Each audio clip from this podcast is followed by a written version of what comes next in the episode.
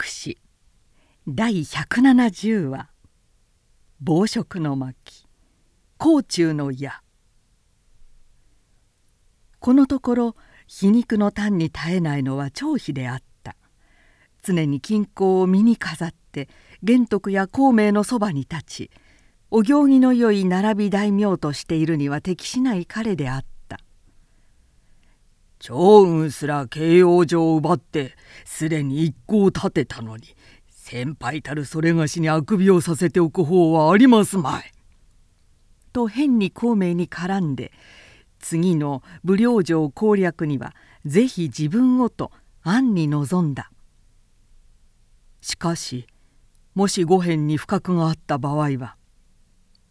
孔明がわざと危ぶむがごとく念を押すと軍法にかけてこの首を今後の見せしめに献じよう。張飛は奮然生死を書いて示した。さらば行け。と玄徳は彼に兵三千を授けた。張飛は釉薬して武領へはせ向かった。大官の公祝玄徳の名と仁義はもうこの辺まで聞こえています。また張飛は天下の故障その軍に向かって抗戦は無意味でしょう。こう言って大衆金銭を諌めたのは上昇の一人教師というものだった。裏切り者さては敵に内通の心を抱いているな。金銭は怒って教師の首を切ろうとした。人々が止めるのでその一命だけは助けてやったが彼自身は即座に船尾を整えて場外二十里の外に防御の陣を敷いた。張飛の戦法はほとんど暴力一方の幕臣だった。しかも無策な金銭はそれに蹴散らされて散々に敗走した。そして城中へ逃げてきたところ楼門の上から教師が弓に矢をつがえて城内の民衆は皆自分の説に同和してすでに玄徳へ降参のことに決まった」と怒鳴りながらビュン！と鶴をそらした。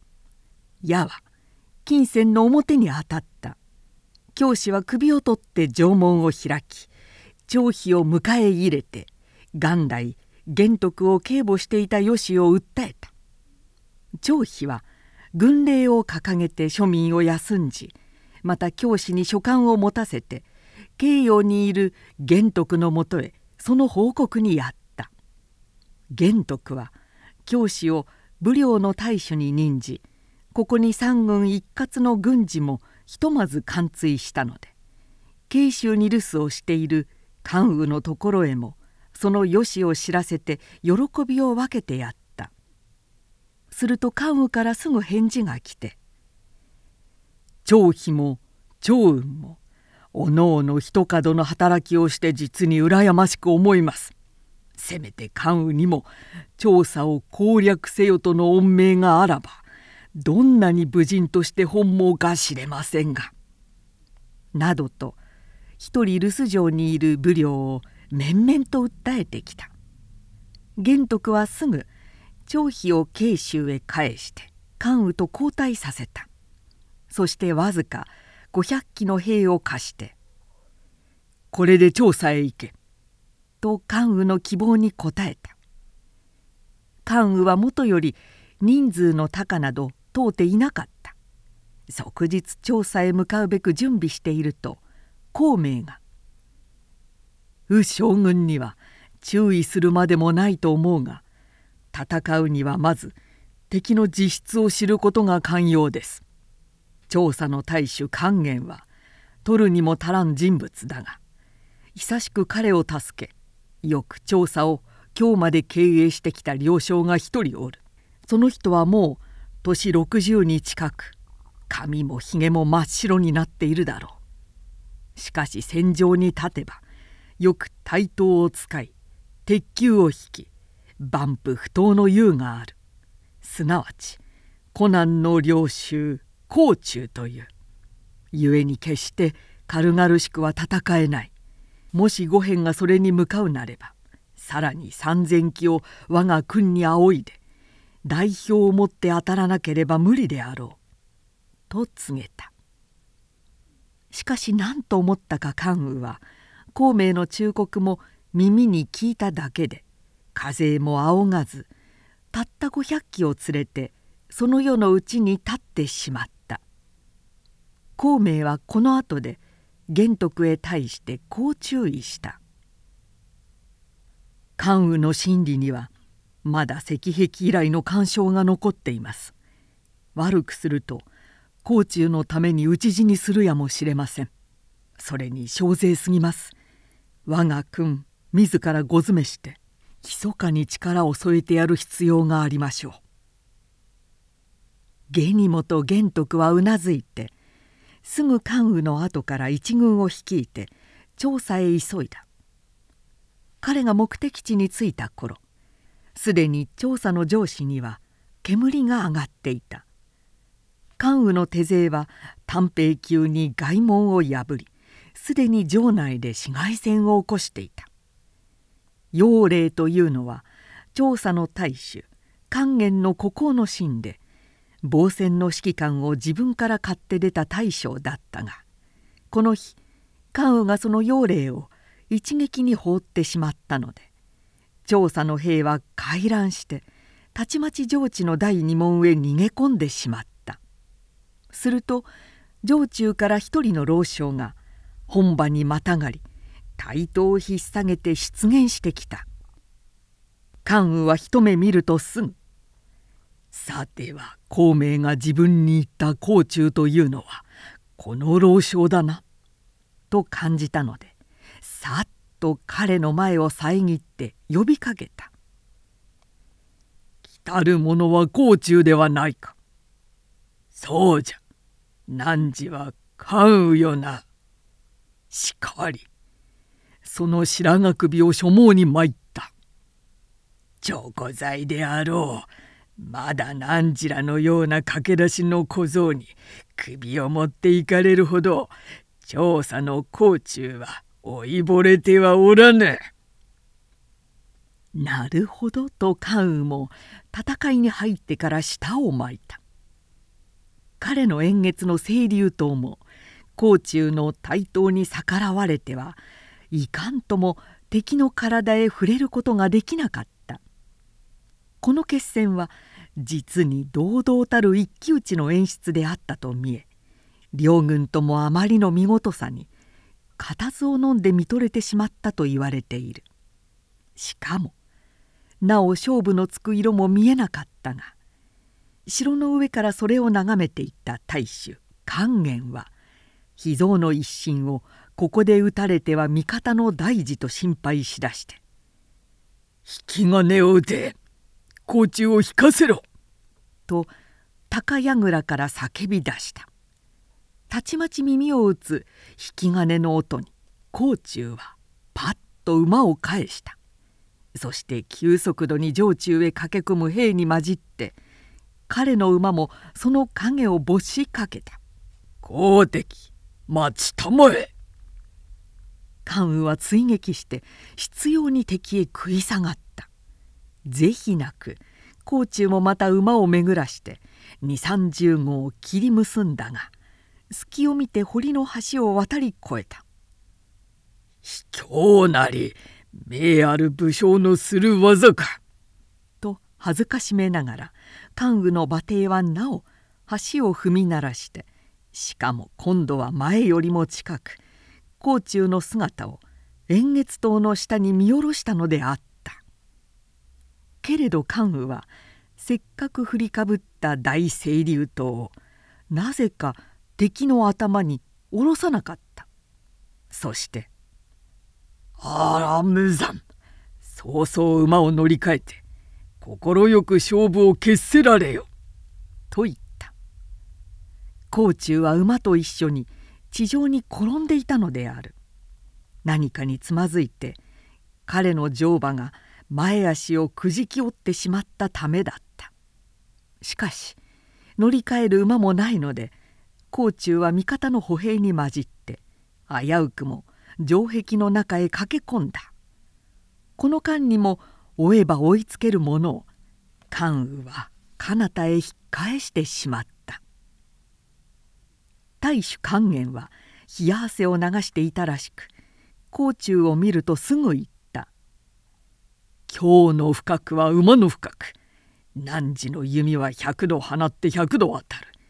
明日は関羽を橋の辺りまでおびき寄せ。手練の矢を持ってキャツを射止めてみせてくれ」と励まし自分の乗馬の足毛を与えた。夜が明けると関羽はまた手勢わずか500ばかりだが勇敢に城下へ迫ってきた。甲冑は今日も陣頭に姿を現し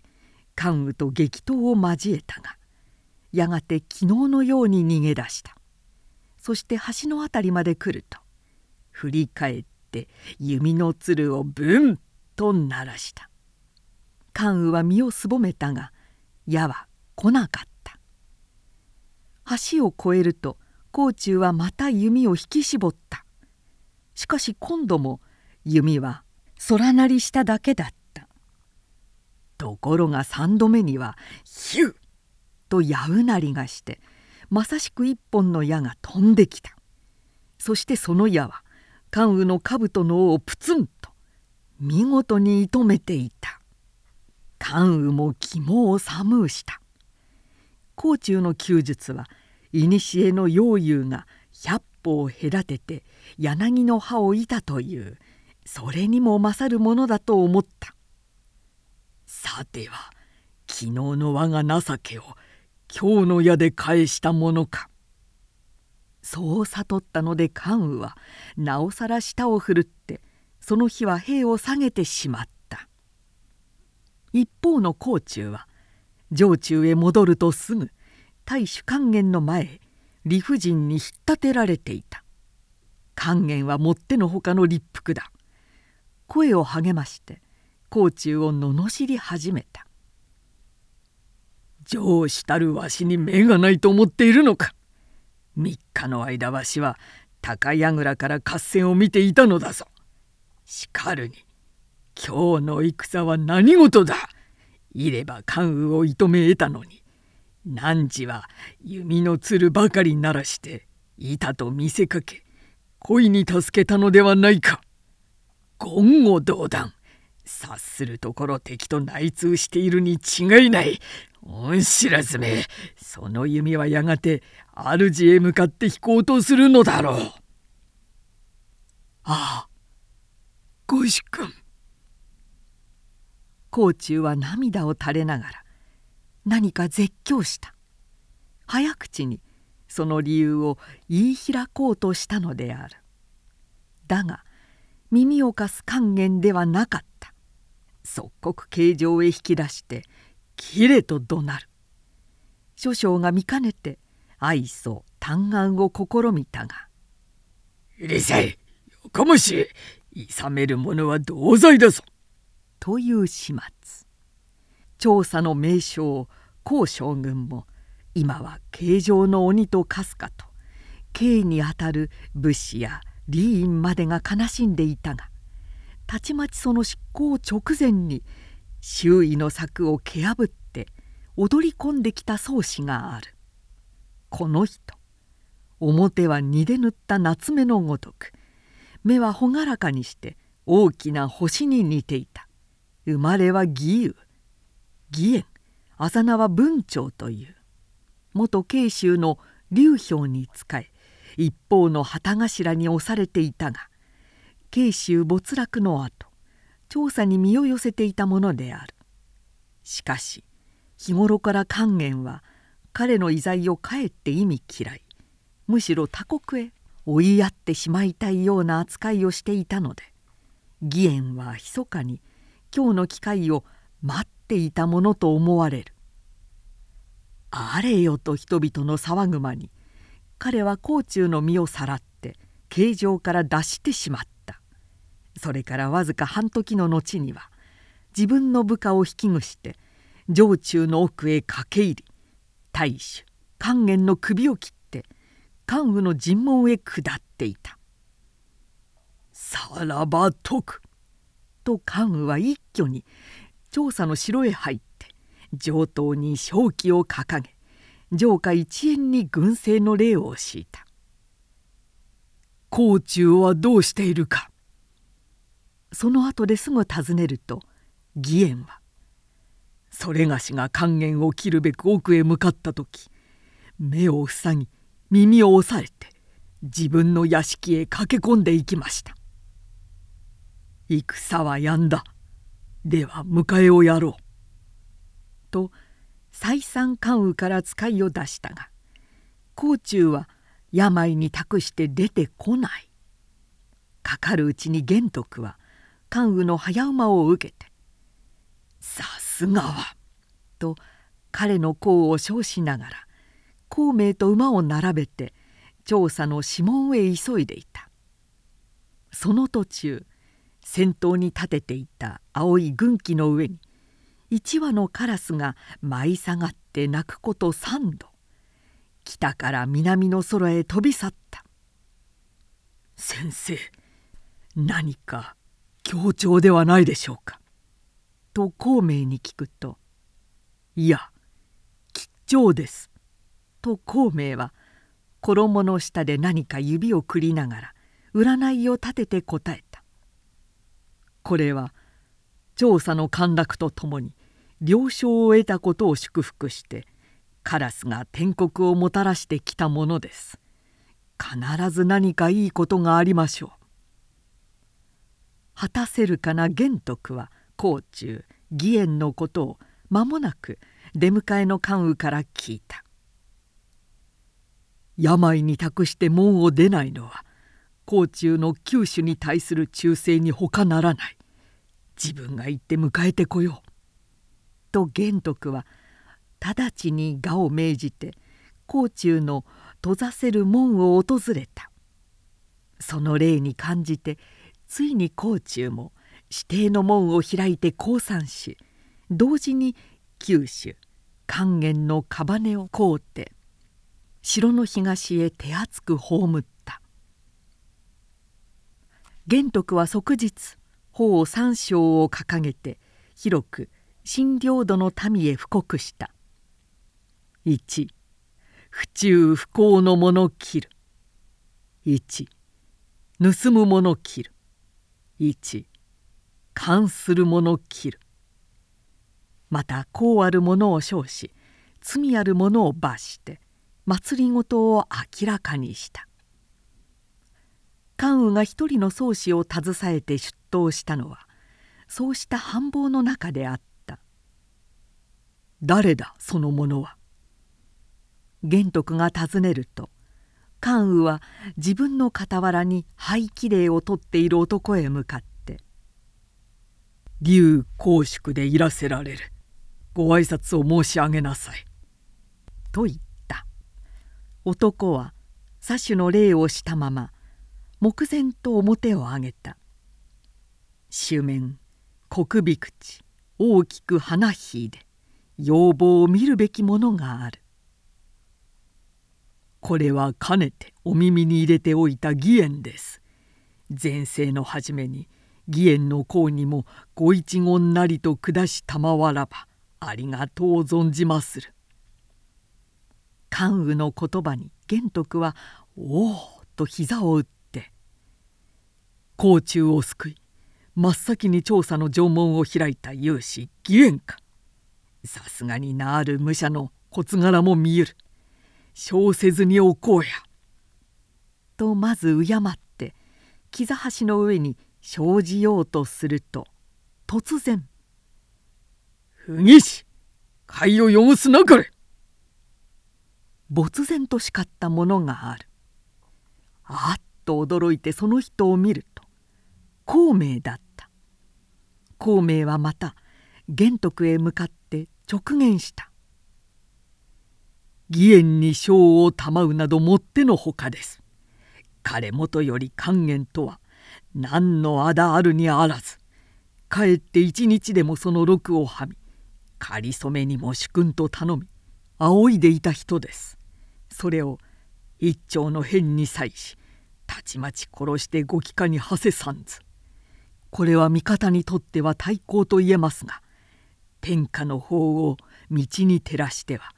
許しがたき不忠不義です。君今この婦人の塔を見たまいこれを切って庶人に示すほどなご公明がなければ新領土の民も服しますまい。孔明は武士を呼んで即座に義援を切れと命じた玄徳は明らかにその決断を書いたいやかえって孔明の命を遮って「待て待て!」と武士たちを制し孔明をなだめて義援のために命乞いをすらしたのである味方に功を寄せまた高順を誓いせっかく我が機械へひざまずいてきた者をたちまち罪を数えてきりなどしたら以後玄徳の尋問に功を請う者はなくなるだろう。義援は元慶州の死慶州の世紀を見て起算したのは決して不義ではない。